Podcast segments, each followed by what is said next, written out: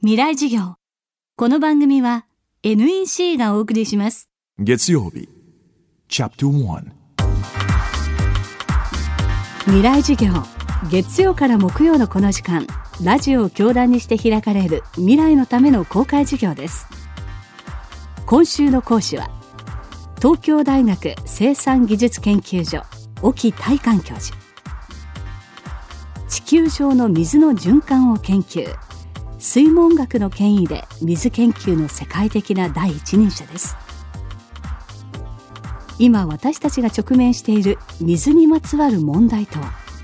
水の危機は本当に訪れるのか。未来授業1時間目テーマは水ストレスと仮想水貿易。えー水ストレス。多分とっても聞き慣れない言葉じゃないかと思うんですけれども水ストレスというのは、まあ、水が足りなくて困るかもしれないような状況にあるっていうことなんですね。例えば水資源っていうのは、えー年によって多かったり少なかったりしますね。その多い年にはいいんだけれども時々来る少ない年にあ水が足りない、えーで水が足りなくなるとどうなると思いますか？水が足りなくなるとですね喉が渇くと思うかもしれませんけれども一番困るのは食べ物を作る水が足りなくなることなんです。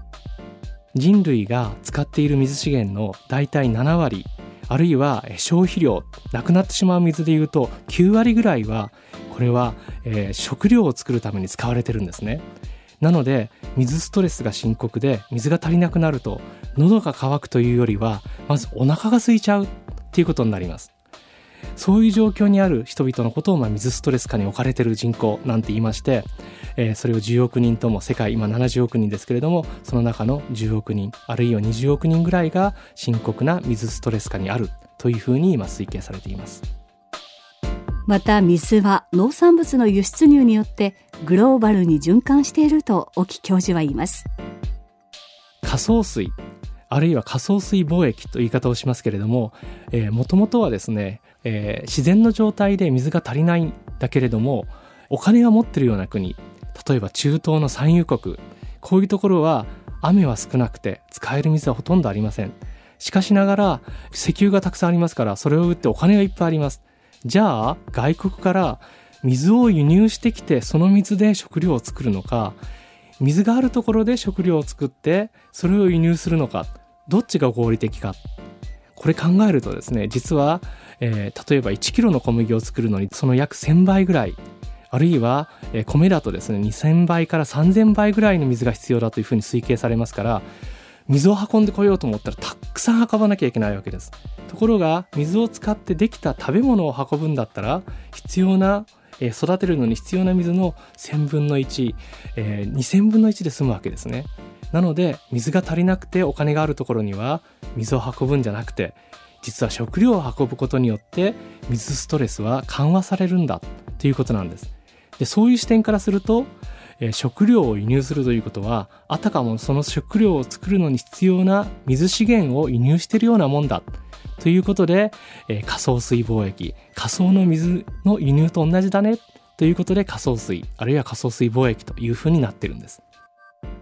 日本は、水が足りなくて困ってるというわけじゃないんですねしかしながら、えー食べている食料カロリーベースといって、えー作ってる例えば国産の肉だと思ってもですねその元が餌がですね海外から輸入されていたらそれは国産じゃないんです実は食料自給率的には。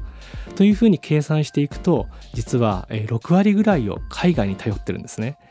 それは実は国内にその穀物を育てるための土地農地が十分にない。やっぱ日本は島国で平地が少ないためにどうしても海外の農地に頼らざるを得ない。したがって言ってみれば食料の輸入というのは、え仮想的な農地を輸入してるようなもんだ。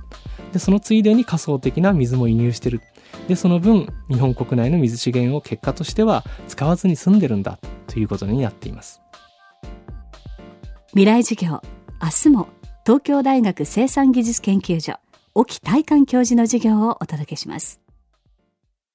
地球一周およそ100分。高度700キロから地球の水循環を観測し気象予報や農業などに役立つ衛星しずく。NEC は確かな技術で支えています。この星の今を知り未来につなぐ。NEC の宇宙ソリューション。NEC 未来事業。この番組は NEC がお送りしました。